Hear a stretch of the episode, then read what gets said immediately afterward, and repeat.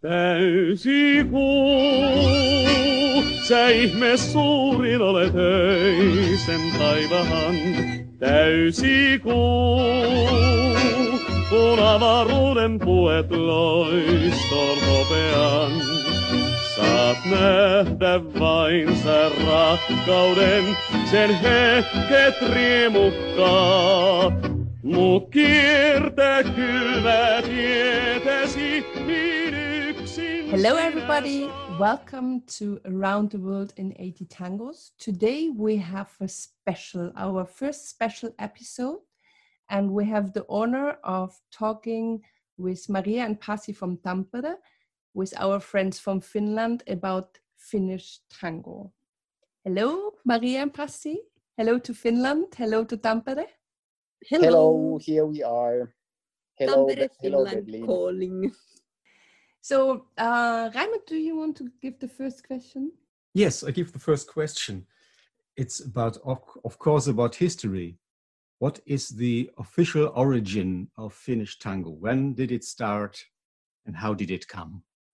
Well, tango came to Finland in 1913. There are several stories what, what happened first, but it seems that it was one dancer or a dancer couple who came to Finland to have a performance. It was either one Finnish man with uh, a partner from somewhere else or one Finnish man dancing alone the tango. Okay. But then it was such a big hit, and uh, so then this couple continued dancing and performing in Helsinki. So then, I mean, that's the start, yes.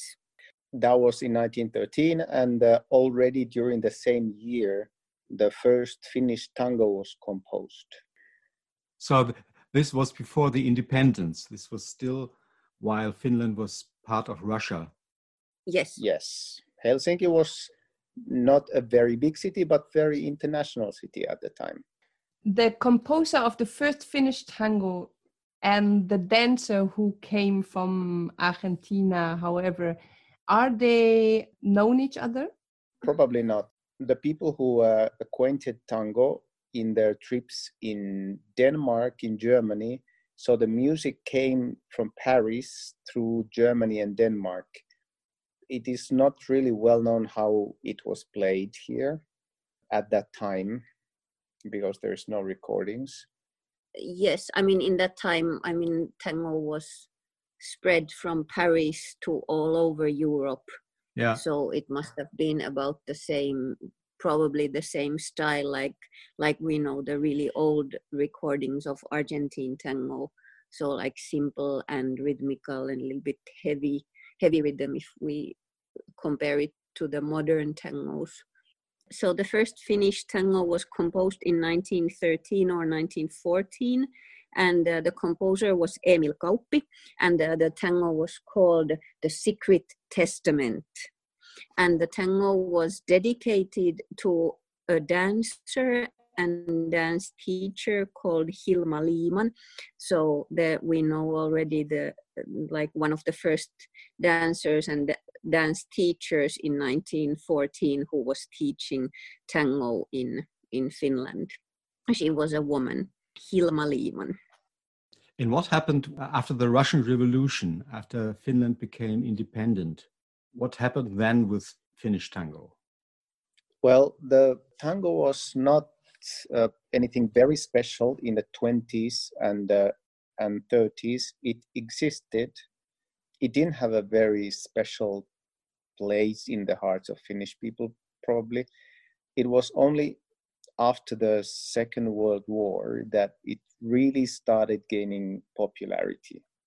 I mean, it was popular It in was the popular, twenties, like like in all European everywhere. countries, but it did not yet have the specific uh, like Finnish character. As a dance, it got the f- special Finnish character in the thirties when the da- tango dance was really popular, but the dancers thought that it's very difficult. And then one dance teacher, also a female dance teacher in Helsinki, decided that, hey, let's dance the tango music with the steps of foxtrot. Oh. So that was the start of Finnish tango as a dance, different dance from the Argentine tango or the like general tango, whatever it was in in 20s and 30s. In 1930s, the steps changed into the steps of foxtrot, and that is how it is still danced, the Finnish tango. So with the steps of foxtrot, but um, with the style of Argentine tango, so like steady movement with like dramatic uh, pauses and Ah. quick um, staccato movements also. It has more of air of uh, Argentine tango for me than the air of competition tango. No, or yes. ballroom, You mean Euro- European tango? yeah, Yeah, or Amer- American tango. yeah, Mm. that's a different dance or again. I think already in the 30s, but probably like after the Second World War, the music changed also uh, with uh, musicians from Germany. The German musicians brought to Finland the more uh, marching rhythm, like dun dun dun dun dun dun dun. dun. So after that, the Finnish tango uh, was more the the rhythm was more like a marching rhythm. Mhm. So Yes. that's the fault of the Germans. I'm so sorry. We we feel really guilty now. We apologize. no, we we cherish this uh, this. Uh, It was also the music became easier to play, so um, also um, musicians and the dance band that had drums and uh, and smaller band with guitars and bass was easier to play. So, Sure. like in the 20s and 30s, there were a lot of uh, jazz musicians and jazz bands who were actually quite uh, good musicians. So they played really nice tangos with nice versions and really well played. But then in the 40s, 50s, 60s style with the with this German type of music, so that was much easier to play Mhm. also for musicians who were not so professional. I think also because these people had to play a lot of different music. Yes. dance. Yes, They were not exactly. Yeah, yeah. And at, at Yeah. least this little drum roll is the uh, remain of the arrastre. So is there's ah, lot- yes, a little remain. right. Yeah, yes, yes. The, the Finnish tango had um, like it is part of the family of the the social dancing. So we never had like a milongas. Where you only danced tango in a social dance evening. It's more like a bailongo, where you dance like twenty different dance Mhm. rhythms and styles, Yeah. like the foxtrot and uh, Finnish folk dances, Latin rhythms. Let's talk about a bit tango lyrics, Finnish tango lyrics. This seems to be even more dramatic than Argentine tango. I mean, can't be, we would say, but I guess it's more suffering about whatever. I And can't wh- believe. What about they are suffering? Typically, the Finnish lyrics, the people suffer, of course. Uh, the men suffer, of course, but they suffer silently in the nature, and you don't really say like things too directly. So they use a lot of um, metaphors, and the metaphors, of course, since we are in Finland, the metaphors are from the nature, the flowers, the seasons, the, forest, the forest lakes. and lakes and, and all these things that it's used a lot. So you don't necessarily talk so much about the La Última Copa or something that you know it is uh, expressed more more through the metaphors. And the um, main feeling in Finnish tango is melancholy, not so much sadness or drama, but Okay. melancholy. And uh, like Pasi said, the main uh, metaphors are nature. I think in Argentine tango, often there's like a lot of sadness and drama about things that did happen. But in Finnish tango, it's more like, oh, I'm so sad because of something that did not happen and will never ever happen. And that's why I'm so sad. So the whole thing is is less an urban thingy. Like Argentine tango is is uh, the music of Buenos Aires. It's urban. You Right. mentioned the countryside and flowers and symbols and metaphors from nature. Yeah, it is. Um, the social dancing generally was the culture of the countryside. Of course, dancing in the cities, but since we didn't really have so many cities in the country in the 40s and 50s, so it is predominantly still culture that happens in the countryside. And um, most of the dance venues are still today deep in the countryside that you need to drive one hour or so by car. yeah the ideal dance place is in the nature near a beautiful lake and uh, in the light summer evenings you dance there and listen to this melancholic finnish tango and feel the nostalgia inside you And the mosquitoes. and the mosquitoes yes The dancing in the 50s and 60s were so popular that I, I once counted there was one dance venue where they were dancing at least once a week, uh, that there was approximately one dance venue per 800 people. So there were thousands of dance venues in Finland, Wow. everywhere, everywhere. That's impressive. So there were thousands of dance venues in Finland, even though there was only 4 million people.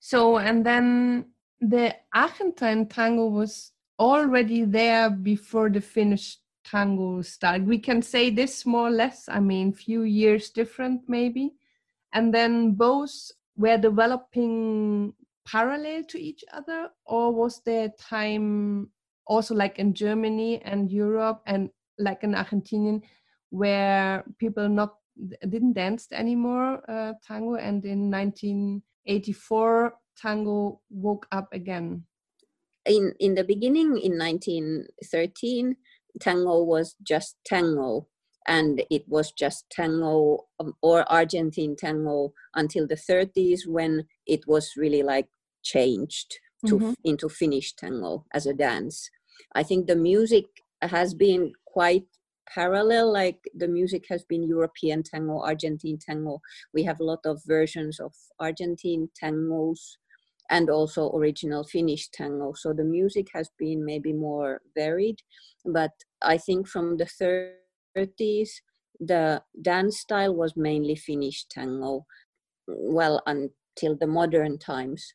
But in the 70s, couple dancing was not so popular anymore. So the same history like in Argentina and other European countries Hmm. when when the disco dancing came but again from the 80s um, couple dancing and tango gained popularity the development was in finland it was first with the finnish tango like the, the biggest finnish tango festival seinäjoen tangomarkkinat they started in the beginning of 80s so like at the same time as uh, Tango Argentino, the show became a huge hit. So here in Finland, we started with the big Finnish tango festival. I mean, obviously, it was not so big in the beginning, Hmm. but then it gained popularity again. Oh, and then Argentine tango came to Finland with the tango shows in the late 80s, and then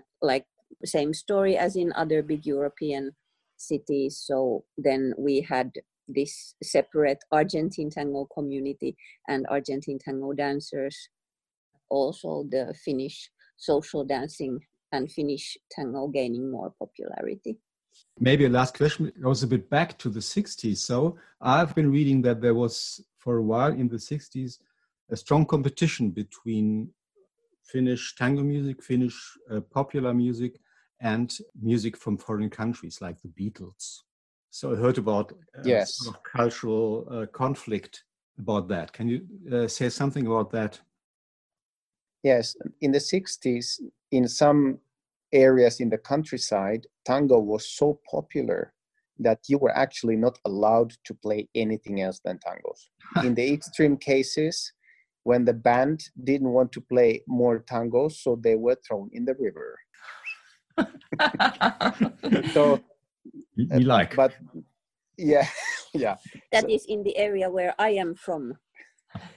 this is why you are so strong, Maria. and that that Yes. story apparently is true so anyway so that was very strong so in the 60s during the years when in the countryside the tango was super popular uh, and the dancing. So in those years also the beatles the rock and roll gained popularity but that was more in the cities.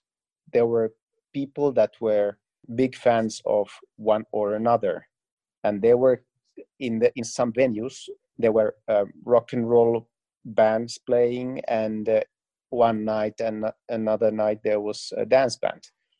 So these people got mixed sometimes. But honestly most of the people for most of the people they actually did appreciate both music it was just um, pop music for everybody of course there were people for whom the new new music was everything I think in Finland we did not have such a, maybe such a big difference. I mean, of course, young people obviously like the new young music and maybe never learned the couple dancing thing. But I think in Finland, like musically, the styles have been quite mixed. Like the Finnish tangos, like especially in the 50s and 60s, they took a lot of influence from Italian uh, music. So the style was quite like popular. It was almost like pop music. And then when you t- take some pop music and you play it in a little bit more danceable way like that you can do couple dancing to it so then the genres are not so different So, for instance, in a lot of dance places, they played rock and roll because you can dance. You can dance It's to a rock couple and roll. It's a couple dance, but you don't really dance Beatles. So, rock and roll was uh, sort of in the dance genre. included, yes. Mm. Whereas the Beatles thing is not dance music. Okay, this was our first special episode of Around the World in 80 Tangos. And today we had the honor of have a talk about Finnish tango with Maria and Pasi from Tampere, Finland, close friends of us. Thank you for traveling through our special episode and we hope you enjoyed. We enjoyed the talk and stay healthy. Bye bye.